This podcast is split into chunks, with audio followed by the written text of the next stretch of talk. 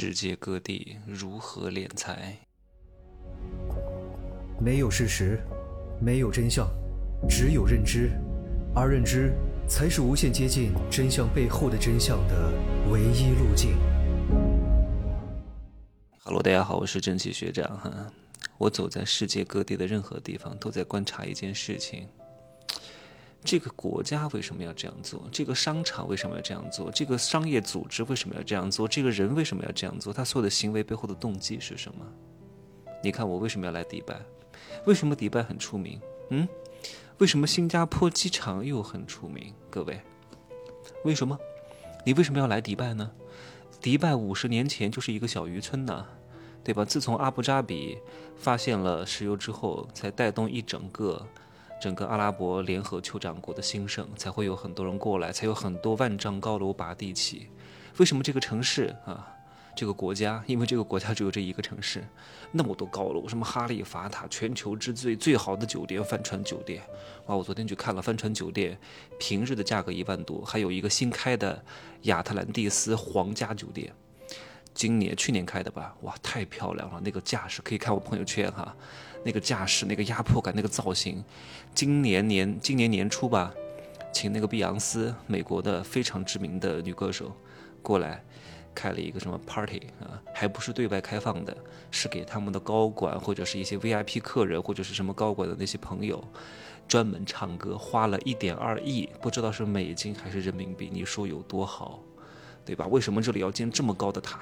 对吧？世界第一，对吧？世界最好的酒店，因为这个城市、这个国家没有什么历史，它不像欧洲。我们去欧洲看的是什么？看的是古老的历史，什么拜占庭王国，什么什么查理四世，又是什么罗马议院，对吧？等等之类的，它有很多历史。看它的古建筑，看它历史的传承啊，见证历史的味道。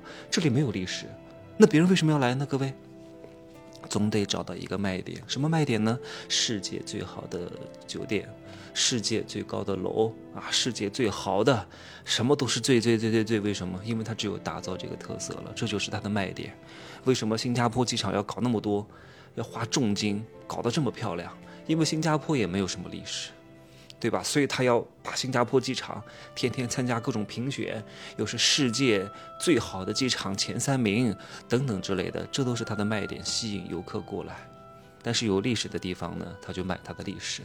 你多想想，所有的这些商业组织，他为什么会做这个行为？这个行为到底能够带来哪些商机和财富？你想通了之后，其实商业的本质真的都是差不多的啊。我再讲几个国家哈。你看，有一个国家叫开曼群岛啊，就是一个岛国，啥也没有，那怎么办呢？怎么挣钱呢？各位，对吧？来我这开公司免税，所以很多国家的有钱人都跑到那儿去开公司了。这个时候呢，有另外一个人也意识到了一个商机，什么商机呢？哎呀，这个开曼群岛开公司免税。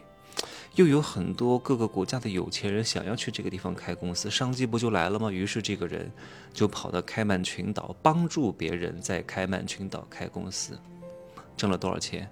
据说是挣了五亿，各位挣了五亿，因为他提早发现了这个商机，及早过去布局啊。因为很多人不知道如何在开曼群岛开公司，他就帮这些人搞定，各位。在国内是不是有很多公司帮助别人注册公司的？但是他只要换了一个框，换了一个思维，用地理套利的行为，在另外一个地方同样的做这些事情。当然，你语言可能要过关点，没事儿，请个翻译就好了，对吧？同样的事情，增加了一些手续而已，就赚到了这么多钱。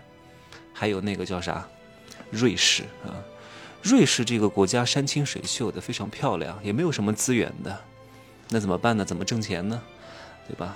那如果要是像德国那样搞什么钢材、搞什么制造业，太麻烦了，因为当地是没有这些原材料的，他要从德国进口，然后要什么火车皮还要拉过去，哎呀，太成本太高，没必要，搞不了。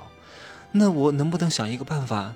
我只需要一点点的材料啊，钢材呀、金属材料啊，能不能做出一个客单价很高的产品呢？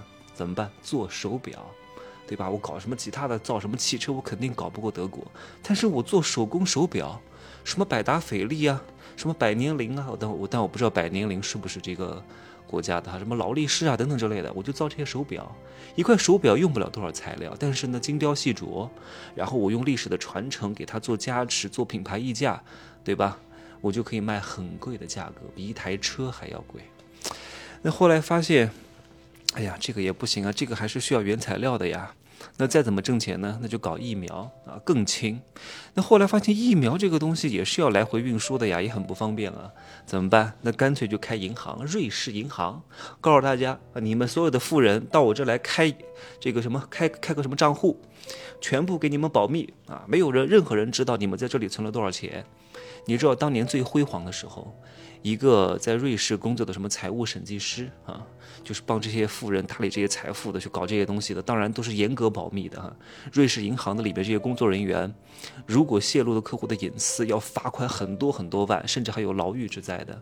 只不过现在慢慢的，瑞士银行，瑞士银行不是一个银行，是整个在瑞士的所有的银行的一个总称，叫瑞士银行。但是现在不像以前了，迫于各个国家对它的施压。保密性、隐私性没有之前那么强了哈，所以已经不复当年的辉煌。在当年辉煌的时候呢，一个审计师在那儿，最高的收入可以达到四千万。我不知道是什么瑞士法郎还是人民币哈，四千万就算是人民币也非常多啊。也就是一个审计师啊，可以拿那么多钱，各位。所以你把思路打开之后，发现赚钱其实没有那么难啊，就是思维、行动加坚持。你大概率就不会太差钱，想要成为巨富不容易，发大财不容易啊！